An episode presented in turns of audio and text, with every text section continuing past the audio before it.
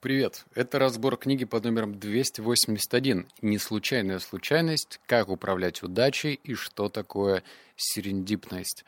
А, в этом подкасте тебя ждет это сложное слово «серендипность», и я дам на него определение, а также 7 выводов. А, давай сначала побухтим, стоит ли тебе читать эту книгу. Наверное, я тебе все дам вот сейчас в этих выводах. Если ты захочешь копнуть глубже, вот меня же почему эта книга привлекла? Потому что мне стало интересно, что такое удача, что такое случайность и как ей управлять. Ну, по крайней мере, заголовок а, и название этой книги обещало мне дать ответ на эти вопросы. И частично я их получил, что не, что не может не радовать. Но в то же время, знаешь, вот не было такого просветления, надо мной не пролетали ангелы, и ангельская песня тоже не заиграла. Но все неплохо. Книга неплохая, но не вау. Не могу сказать, что ее стоит читать. Давай перейдем сразу к первому выводу, и я объясню, что такое серендипность, окей? Okay? Большинство называет это явление совокупностью случайностей и действий человека, которое влечет за собой некие обычно позитивные последствия. Именно этого определения придерживаюсь и я. Такая точка зрения с акцентом на действие позволяет понять, как расширить поддающееся нашему контролю пространство, в котором может происходить серендипность, то есть поле серендипности. Серендипность по определению неконтролируема и тем более невозможно предвидеть, и все же есть конкретные методы, которые помогут создать благоприятные для нее условия и воспитать в себе способность распознавать и не упускать совпадения, которые потенциально могут трансформироваться в серендипность. Это еще не все, но мне кажется, я тебя больше запутал, наверное. Но я потом все объясню. Ее можно обозначить как умение видеть то, чего не замечают другие, замечать неожиданности и превращать их в благоприятные возможности. Она требует сознательных усилий, чтобы провоцировать возникновение этих моментов, когда вроде бы не связанные идеи или события вдруг объединяются и формируют новую закономерность. Проще говоря, середипность – это соединение точек. Вот, наверное, этим предложением и стоило обойтись, но мой долг зачитать э, было вот это. Итак, простыми словами, представь, что у тебя вокруг тебя есть такое невидимое поле, аура и что угодно. В общем, давай, ладно, поле представим, такая сфера. И вот эта сфера выступает в роли магнита. Она притягивает к себе разные интересные штуковины. И вот что это за штуковины, ты получишь ответ в третьем выводе. Но сначала давай второй прочитаем. Вот ключевые характеристики таких моментов. Происходит некое случайное событие, и мы обращаем на него внимание и связываем его с каким-то совершенно другим известным нам фактом. Потом сопоставляем факты, а затем с некоторой долей решимости доводим дело до конца, и в конечном счете это позволяет решить проблему, существования которой мы могли бы даже не подозревать. А вывод... Э, а что вывод? Давайте я расскажу просто примеры жизни, чтобы тебе стало вообще все понятненько и ясно. На основе вот этого второго вывода. Значит, был у меня один момент, когда я посчитал, что это просто развилка. Это вот настолько было очевидным развилка, что я практически попал в эту реальность. Вот представь, ты стоишь в поле, и перед тобой вот этот старорусский камень, на котором написано, налево пойдешь, что-то будет, направо пойдешь, что-то будет. И вот эта развилка со мной случилась э, вот в попытках вернуться на первый курс в универе. Меня же отчислили с первого курса, и потом мне моя мазер сказала, что, сынок, ты тот еще долбоящий, ну давай-ка ты попытаешься вернуться. И я сказал, no проблем, мама сейчас я буду делать. И вот в последний момент, то есть я сдал экзамены э, на те предметы, которые у меня были вообще не зачет, все было очень плохо. Я как-то их сдал, я не помню как, но я их сдал. И последний был информатика. И я сказал, э, ну, за счет того, что за весь курс я ходил на информатику раз пять от сил, мне показалось, что учитель информатики меня просто забыл. И на свой экзамен я пригласил своего приятеля на тот момент, программиста, который должен был сдать за меня э, информатику. И, конечно же, это афера века. 12 друзей Оушена бы рассмеялись мне в лицо, она провалилась. И потом э, пришло, значит, уведомление директору, и мне сказали «Адьос, амигос, Алексеус» ты отчислен. И я вот в этот момент прям почувствовал вот эту развилку. И об этом второй вывод, что мы связываем события, новое событие, мы обращаем на него внимание и связываем его с каким-то совершенно другим известным нам фактом. То есть я вспомнил – да, кажется, Марк Цукенберг тоже был отчислен. кажется, у других успешных людей были проблемы с учебой, и меня это вдохновило на тот момент. Ну, то есть, видишь, вот про что это. Се... Я, я, пойму, я, я словил. Идем дальше. Третий вот. Для одного экспериментов отобрать... Вот, это прям практичный вывод. Для одно... что ты поймешь, что такое удача, серендипность, и вообще все станет на свои места. Мне особенно понравилось. Для одного из экспериментов отобрали двух участников. Везунчика Мартина и неудачницу Бренду. Давай уточню только. Э, везунчик Мартин сам себя таким считал, а Бренда считала себя неудачницей. Наверняка у тебя есть тоже такие знакомые, которые говорят, я удачливый, а другой говорит, что-то мне по жизни не везет. И вот история. Исследователи попросили обоих прогуляться до кофейни по отдельности, купить чашку кофе и сесть за стол. Скрытые камеры фиксировали все происходящее. Исследователи поместили пятифунтовую банкноту на тротуар прямо перед входом в кофейню, таким образом, чтобы участникам пришлось бы перешагнуть через нее. Кроме того, они переставили в кофейне мебель, чтобы осталось только четыре больших стола. За каждый уселся один человек. В эксперименте также участвовали три актера и преуспевающий бизнесмен. Бизнесмена посадили ближе всех к прилавку. Всех четверых проинструктировали вести себя одинаково с обоими участниками. Можете предугадать результат? Пока я делаю глоток чаечка, подумай, какой был результат.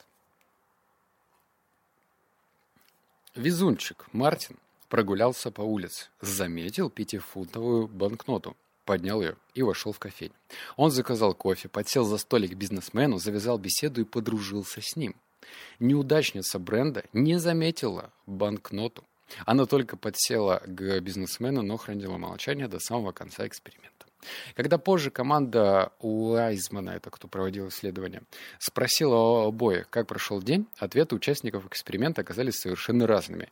Мартин рассказал, что день выдался замечательно. Он нашел пятифунтовую купюру и вступил в интересный разговор с успешным бизнесменом. Неизвестно, последовал ли за этим положительный результат, но если так, это вполне ожидаемо. Бренда же сказала, что не произошло ничего примечательного, и это неудивительно. Обоим участникам предоставили абсолютно равные возможности, но только один увидел их. Бум! По мне, это просто восхитительный вывод. Он меня вдохновил. Он прям на практике показал. Мало того, что, видимо, бизнесмены притягивают к себе, что первый, что второй участник эксперимента подсели к ним. Ну да ладно. Это так, за скобками оставим. Но самое интересное то, что э, первый, кто он, черт возьми, Брэндон Мартин, Мартин, Мартин, он э, обладал внимательностью прежде всего. То есть он смотрел по сторонам, не витал в облаках, как, видимо, вот эта девушка не накручивала себе о том, что вот, я ничего у меня нет, все очень плохо. Он был открыт, он смотрел по сторонам, и это поспособствовало тому, что он увидел 5 фунтов на полу и поднял их. Второе. Он не ждал того, что все будет закручиваться само собой. То есть он стал инициатором. Он заговорил э, с этим бизнесменом, а та девушка, которая не заметила бабки на полу и вроде тоже подсела бизнесмену, но она, наверное, может быть, посчитала, а может быть, бизнесмен будет со мной разговаривать и заведет беседу, а я буду просто ждать. Вывод какой? Нужно быть наблюдательным и нужно саму проявлять инициативу, если ты хочешь, чтобы это к чему-то привело. Вывод номер четыре. Серендипность повсюду, если вы этого хотите. Начать воспринимать каждую ситуацию, а главное каждую беседу, как возможность испытать серендипность – это активное решение. Слушая людей, можно размышлять о том, как сказанное имя относится к вашей или чьей-то еще области интересов, даже если эти предметы кажутся далекими друг от друга, основываясь на идеях других людей, вместо того, чтобы пытаться конкурировать с ними, мы учимся соединять точки для себя и других. Тут речь про то, что ты должен находить общее, общее, общее, общее в разговоре и наматывать на ус. Ну, то есть, что следующее, какой вектор примет беседа, чтобы она не заканчивалась. Дело вот в чем. Вот ты сейчас поймешь, по-моему, это вывод пятый будет или шестой. Ну, в общем, я его раскрою более детально. Но пока пятый вывод. И все-таки, многие духовные практики мира, включая большинство основных религий, основаны на вере в то, что все взаимосвязано, и что один, одни хорошие вещи обязательно приводят к другим. Наука и духовные все чаще, все чаще говорят об одном и том же – Кришнаджи и Прита Кришна, основатели в Индии какой-то академии, которая вдохновила миллионы людей, основой своего успеха они называют силу осознанности. Есть делание, то есть достижение успеха, сорян, есть достижение успеха, установление важных контактов и так далее. И есть бытие, то есть то, как мы проживаем жизнь. Кришнаджи и Прита Кришна утверждают, что значимые совпадения случаются, когда мы находимся в прекрасном состоянии. И Вселенная начинает выстраивать закономерности, чтобы воплотить в жизнь наши намерения, а решения возникают словно сами собой. Другими словами, судьба благоволит тем, кто чувствует баланс внутри себя, чувствует себя счастливым, чувствует себя наполненным. Почему есть такая фраза «богатый богатеет, бедный беднее»? Здесь, наверное, тоже можно адаптировать этот текст в сторону того, что удача благоволит везунчикам. Вот звучит странно, да? Ты, тебе везет, когда тебе везет.